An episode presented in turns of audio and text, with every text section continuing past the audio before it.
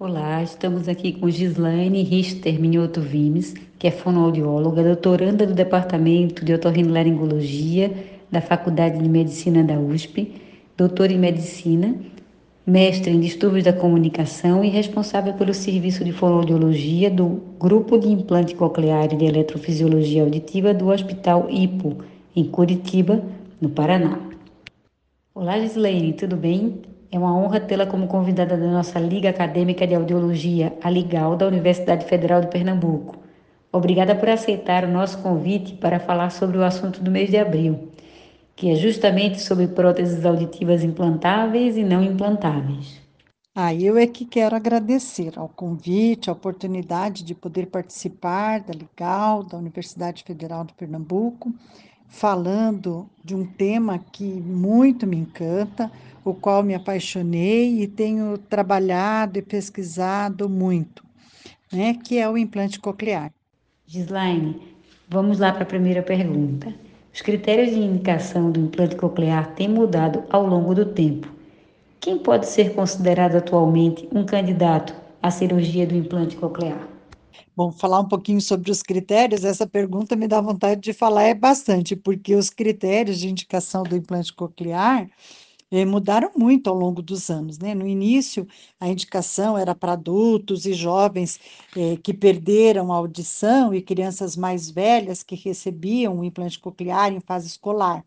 Hoje já se implanta bebês a partir de 9, 12 meses de idade e idoso, e idosos, né? E quando eu, eu falo em idosos, são até os de idade avançada, que muitas vezes a perda auditiva altera a qualidade de vida e também todas as outras alterações que a perda auditiva pode trazer para a vida do idoso.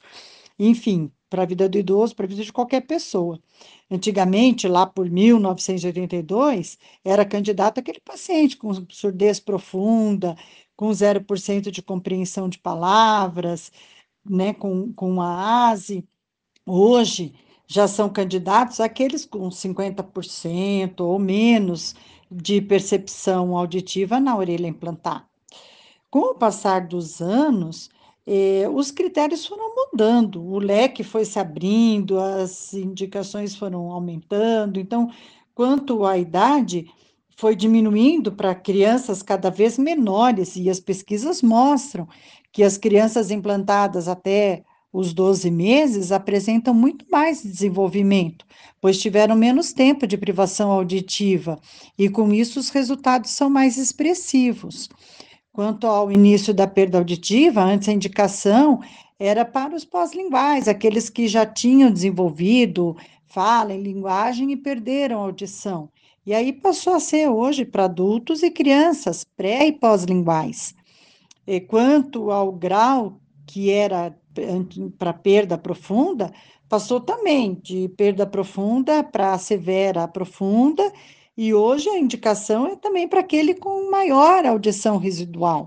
As, a, a, partir daí, houve uma expansão muito grande nos critérios, né? Então, quanto à lateralidade, que era para aquele paciente com perda auditiva sensório-neural bilateral, passou, passou a ser indicado também ao paciente com perda auditiva sensório-neural unilateral, ou a, a SSD, que é a Single Side Deafness.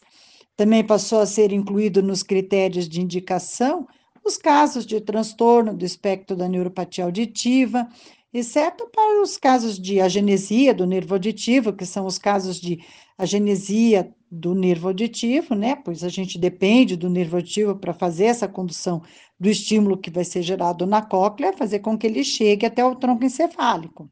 Os casos de malformação coclear, aí também, exceto os casos de agenesia coclear ou malformação grave, também passou a ser indicação os casos de TEA, né, um transtorno do espectro autista, e casos de encefalopatia crônica não evolutiva. Aí entra também os pacientes com paralisia cerebral, síndromes e múltiplas deficiências. É, a gente sabe que cerca de 40% das crianças com deficiência auditiva têm outras comorbidades, como comprometimento visual, cerebral, déficit cognitivo e condições médicas graves. Acho que eu consegui dar uma pinceladinha aí nos com relação aos critérios de indicação. Você pode esclarecer quais são as modalidades de escuta com implante coclear e como elas funcionam? Com relação às modalidades de escuta, podemos dizer que temos é, as modalidades bilateral e bimodal. Bilateral com a ase nas duas orelhas, que não é o nosso caso, a gente está aqui para conversar sobre implante coclear, então bilateral com implante coclear nas duas orelhas, ou um bimodal, que vai ter o ase numa orelha e o implante coclear na outra. Sendo bimodal, nós vamos ter dois modos diferentes de estimulação. Uma orelha vai estar recebendo o estímulo acústico, com a ase, e a outra o estímulo elétrico com implante coclear. E a gente pode dizer que essa condição é, de estimulação, benefício da estimulação bimodal, vai ser proporcional uma maior discriminação de palavras em ambientes ruidosos, uma melhor localização, maior qualidade do som e um menor esforço para escutar. Quando a gente pensa numa, é, numa modalidade de implante coclear bilateral, ele pode ser simultâneo ou sequencial. Simultâneo, quando a cirurgia é feita no mesmo dia. E a sequencial, quando é feita em dois tempos cirúrgicos diferentes. Então, primeiro é feito a cirurgia de uma orelha e depois, num outro, um outro dia, num, depois de alguns meses, se faz a cirurgia da outra orelha.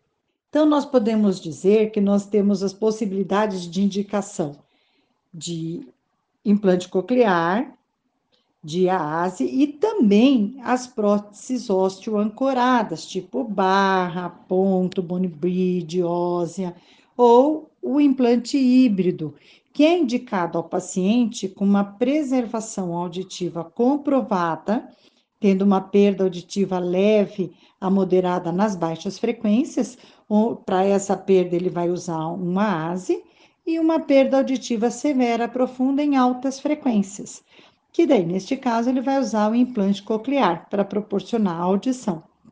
Então, como pode ver, ele vai poder, ele vai estar tá usando uma estimulação eletroacústica, né, na mesma orelha, ao mesmo tempo, o que nós chamamos então de implante híbrido. E para estes casos, é, existe a possibilidade de passar a ser apenas um implante coclear, então, caso a audição lá para frente nas frequências é, baixas se acentue, piore, passar a ser só um implante coclear e desativar a condição de, de ASE, né, de estimulação acústica. Bom, agora nós queremos saber como ocorre o processo de avaliação para que seja feita a indicação do implante coclear.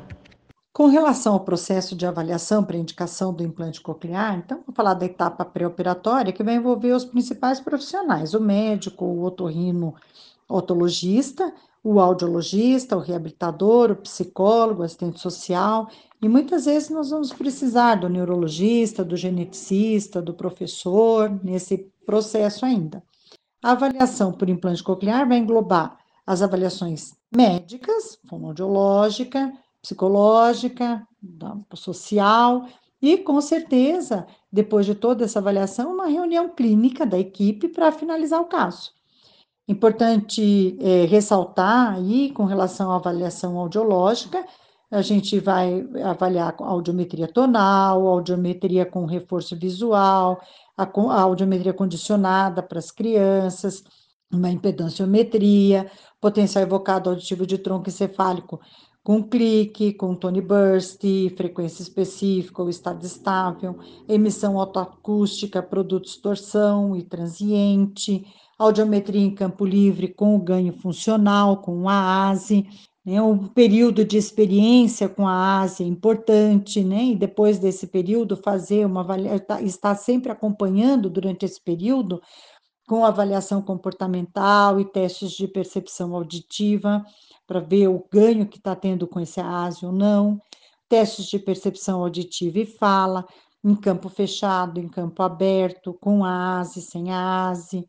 É, e nas crianças pequenas, eh, o questionário, né, que, aquela entrevista com os pais, que pode ser usado o ITMAIS, o MAIS, dependendo da idade, alerta ao nome, detecção de sons de ling, avaliação da, né, da leitura labial que o paciente usa, aplicar questionários de assessoramento, eu acho aí muito importante, porque você sente muito a família, o candidato, né, no caso do adulto, eh, trabalha, observa eh, com relação às expectativas da família, né, dos candidatos, né, e, e isso, assim, a gente vai aplicando os questionários e vai podendo fazer essa troca de observação também. E da parte médica, eh, os exames de imagem, anamnese, avaliação médica e clínica, né, do, do paciente, e essa reunião da equipe é importantíssima, né, até porque muitas vezes se fecha o lado de implantar, se vai fazer unilateral, bilateral, se sequencial, se simultâneo. Essa reunião, essa, essa avaliação no pré-operatório é muito, muito importante e, e se tira muita, muita informação né, nesse, durante esse período de, de pré-operatório. Muito obrigada, Gislaine. Não temos dúvida que as suas respostas contribuíram demais com o nosso aprendizado e que contribuirão muito com a prática clínica de quem nos ouve. Esperamos poder contar com a sua participação em entrevistas futuras. E eu é que agradeço a oportunidade de estar aqui, é, dividindo um pouco do meu trabalho e fico à disposição de qualquer dúvida que venha surgir a partir dessa nossa conversa tão gostosa. Obrigada.